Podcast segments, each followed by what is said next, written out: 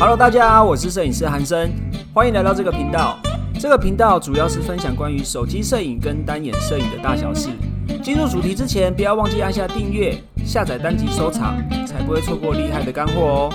或是到我们的 Instagram 搜寻韩生影像，账号是 W U T A U N G，上面有更多短影片以及图文教学分享。而且即日起也可以通过网易云收听本期节目，很期待能与你们在网络上相见哦。那我们开始吧。Hello，大家好，我是摄影师韩生。这礼拜呢，要跟大家分享的主题是关于用 iPhone 手机摄影，有百分之九十的人都不知道的十三个隐藏功能。因为现在的手机功能实在太强大了，尤其各大品牌的手机几乎都在主打相机功能，所以拍照的功能简直是琳琅满目。你可以不知道相机的像素、镜头焦距、最大光圈，甚至是感光元件的尺寸，但是能够帮助你把照片拍得更好的功能，或者是说跟拍照有关的操作方法，你一定要知道。还记得我在之前的节目曾经提到，很多时候如果你觉得照片拍不好，其实只是因为你没搞懂相机的操作而已。也就是说，你没把相机的潜力发挥出来，当然拍不好啊。不要担心，你现在可以边听着我们的摄影师不藏私频道，一边打开你的相机功能，跟着我一起做，保证你就搞懂啦。那目前手机的系统呢，主要分为 iOS 跟 Android 两种。Android 系统的话呢，各品牌的拍照功能都长得不一样。如果以后有机会使用到的话，再另外跟大家分享。我们话不多说，进入正题，要先请大家打开你的相机功能。第一个要跟大家分享的就是让你的照片主体清楚而背景模糊的方法。这个方法说实在的，也不算是隐藏功能，只是好像蛮多人还不知道，就是在你的手机设定调整光圈的方法。在 iOS 十二点一版本之后呢，可以开启你的相机人像模式。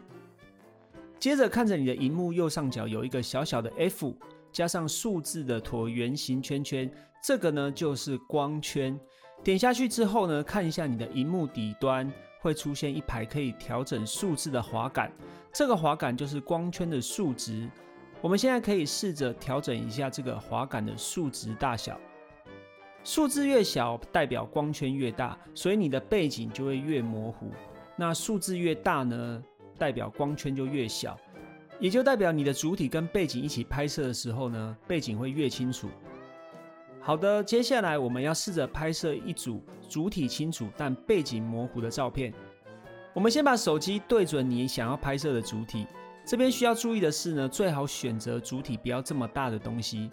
因为手机镜头是广角镜的关系，所以你的荧幕范围要是拍全身的话，你就算开到最大光圈，背景模糊的效果还是很有限的。如果你在家的话，可以试着拍摄杯子或者是玩具娃娃这种物体的大小试试看。如果你在捷运上的话，可以拍摄你的朋友或者是你的同事，取景范围大约是在胸上左右的位置。接着我们对焦，然后调整一下曝光补偿。把光圈调整到数字最小，我们就可以看到背景是不是就变得非常模糊了。拍完之后，我们也可以试着把光圈数值调到最大的位置，看一下光圈大小对于背景模糊程度的差异。这样子一来，你的手机也可以媲美单眼相机啦。第二招很神奇，就是说出指定单字就可以进行声控拍照的方法。iPhone 虽然没有直接内建声控拍照的功能，但是其实还是有方法可以实现的，而且只需要设置一次，未来拍照的时候讲出你设定的那个字，就会自动拍照，就不用再手动按快门键啦。现在我们打开设定，并且进入辅助使用，我们找到语音控制这个选项，把上方的语音控制打开。打开之后，左上方会出现一个蓝色麦克风的小图示。那目前呢，现在只支援英文，不过这一点不用太过担心，因为任何英文单字都可以，所以只要设定你知道的就好。接着我们按下下方的自定指令，我们选择自定，在词句输入你想要声控拍照的英文单字。那这边我就以 cheese 当做例子，C H E E S E，然后按下动作，我们点击执行自定手势。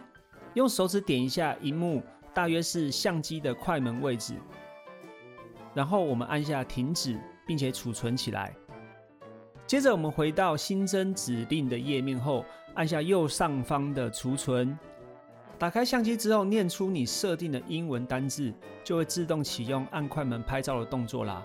如果没有反应的话呢，那可能是你的发音不大标准，可以练习一下。另外，如果不需要声控拍照的时候呢，我建议可以把语音控制关起来，才不会太耗电，以及占用 iPhone 的处理效能哦。刚刚教的设定方式呢，仅限于直视拍照哦。如果你想要横视拍照也有声控效果的话，就只要再多设定一个横视拍照的指令。我们设定的步骤是一模一样的，只是快门位置变成横视时出现的地方就可以喽，是不是很简单呢？第三招是引导使用模式。如果你玩手游不想被打扰，或者是你借手机给朋友不希望被他乱开其他 APP，又或者是说你把手机给小孩玩的时候不想被乱按，那么你就可以考虑使用这个 iPhone 内建的实用功能——引导使用模式。引导使用模式可以限制 iPhone 目前只能执行单一种 APP，不仅无法跳出目前的画面，还能够控制可以使用的功能。如果要结束引导使用模式的话，只要输入设定的密码或者是 Face ID 就可以了。也就是说，iPhone 内建的引导使用模式功能呢，就是限制 iPhone 目前只能使用单一种 APP。例如说，我在打电动的时候就开启引导使用模式，那么这个时候你就只能在游戏画面里面操作，也不可以跳回主画面，也就不会意外跳出 APP 或者是按到任何通知啦。那我们该如何启用引导使用模式呢？因为这个功能预设是关闭的，所以我们要先把它启用开来。打开手机，然后跟着我们一步一步的做哦。我们先选择设定，找到辅助使用这个功能。接下来选择引导使用模式，开启引导使用模式之后，我们点进密码设定。这边建议你除了设定数字密码之外，也可以开启 Face ID 的功能，以免到时候忘记密码就会比较麻烦。另外建议可以把引导使用模式加到 iPhone 的控制中心上面，这样一来我们就能够快速开启这个功能啦。怎么做呢？我们一样到设定里面找到控制中心这个选项。接着我们新增引导使用模式，然后我们在下滑控制中心的时候，就可以看到一个锁头，代表你已经把引导使用模式新增完成啦。接着我们来看怎么样开始使用引导使用模式吧。首先呢，请你开启任何一个 APP，然后把控制中心往下滑，点选这个上锁的图示，接着就会出现引导使用模式的画面。可以看到，荧幕下方会出现一个提醒，要你圈起荧幕上想要停用的区域。如果你想要停用荧幕中某个区域的功能，那你就可以直接把这个区域用手指头圈起来。这样，就算之后要使用这个 APP 的人，如果点到你画圈的这个区域的话，也不会产生任何动作。我们也可以点选荧幕左下角的选项，可以看到控制哪些功能。比如说侧边按钮音量键啊、时间啊等等，如果都完成之后，你就可以选择右上角的开始。这个时候你就会被限制在这个 APP 里面，在 APP 以外的功能呢都无法操作。那当别人把手机归还给你之后，要怎么结束引导使用模式呢？其实这边有两个方法可以结束这个模式，你可以按三下侧边按钮并输入你的密码。或者是你按两下侧边按钮，并使用 Face ID 都可以结束引导使用模式。iPhone 内建的引导使用模式真的是相当实用的功能，尤其如果你希望在打电动的时候不要被打扰，也不想因为不小心滑到手机，然后操作到其他手势，或者是你要借手机给朋友或小孩玩的时候，那么你就可以考虑使用这个功能，避免被乱开其他 APP 啦。第四招要跟大家分享的是 iPhone 相机的原框照片，也就是 Live Photo 的部分，以及怎么设定 Live Photo 的关键照片呢？不知道大家平常有没有在拍摄 Live Photo 的习惯？大部分的人都不知道它可以干嘛，因为就很像是一个会动的照片而已。但是 Live Photo 的容量又很大，很浪费手机的空间。可是其实 Live Photo 隐藏了一个很强大的功能，那我们来看一下怎么使用吧。我们首先打开相机。然后右上角有一个同心圆的小图案，那这个图案呢就是 Live Photo。我们先试着拍摄一张 Live Photo 看看。接着我们回到相机图库，找到刚刚拍摄的照片，然后我们手指头呢点着刚刚拍摄的照片，接着我们往上滑，往上滑之后呢，会发现三个模式，分别是来回播放、循环播放以及长时间曝光。循环播放呢，就是它会持续播放动态的画面。那来回播放的意思就是照片会持续播放前进与倒退的动态画面。第三个长时间曝光呢，就是模拟单眼相机里面的慢速快门的效果，可以利用这个模式拍摄瀑布或者是河流涓湿质感效果的照片，或者是也可以拍摄出夜晚灯光轨迹的照片。如果我们拍摄出这样的动态照片之后，想要提取其中一张照片来做修图的话，可以吗？当然没问题。我们只要到编辑模式，把它变成静态照片就可以啦。我们首先呢，在相机图库里面找到刚刚拍摄的原框照片，接着我们按右上角的编辑按钮，在荧幕最下方的工具列左边第一个，你会看到原框照片的小图案。接着我们看到刚刚拍摄的照片会变成很像影格一样，一格一格的条状，就可以手动切换选择你想要的照片。我们选好想要修图的照片之后呢，再按下设为主要照片，再点荧幕最上面原框照片的图示。这个时候，荧幕上方就会出现关闭。我们再按下荧幕右下角的完成就可以啦。退出编辑模式之后呢，我们就会看到照片左上角的原框照片文字已经消失不见啦，照片就会变成静态的照片，不会有任何的动画效果。那如果我们想要再恢复的话呢，一样在编辑中把它设定回来就可以啦。第五招我要教你的是，怎么样利用九宫格打开手机内建的十字水平仪功能。喜欢拍照，你平时一定很怕照片拍的歪七扭八，常常拍摄一张照片会想尽办法让构图准确，对吗？这个时候呢，我们会需要打开手机内建的九宫格来帮助我们构图。但其实我们在开启九宫格的时候呢，同步也开启了 iPhone 的隐藏功能，也就是十字水平仪的部分。如果你的手机还没有打开九宫格的话呢，要请你打开手机里面的设定，然后我们找到相机，点进去之后呢，我们选择格线，把它打开来，接着我们回到相机功能。这个时候呢，我们试着把手机由上往下拍。如果你正在做捷运的话呢，你可以试着拍一张自己的鞋子。总之，手机跟地面应该是要平行的。这时候你会发现你的相机荧幕出现了一个黄色十字以及白色十字的部分。我们只要把两个十字交叠在一起，就会是一个完美的垂直角度啦。这个功能呢，可以由上往下俯拍，也可以由下往上仰拍。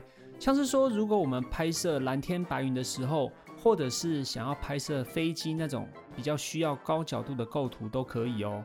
只是如果你是需要拍摄高角度的话，也会需要镜头朝向天空，也就是说，手机跟地面还是呈平行的角度，只是镜头是朝上的。接下来第六个隐藏功能叫做曝光锁定功能，也可以叫做对焦锁定功能。这个意思就是说呢，我们把画面中的亮度做固定，就不会再因为构图的关系造成画面的亮度跑掉。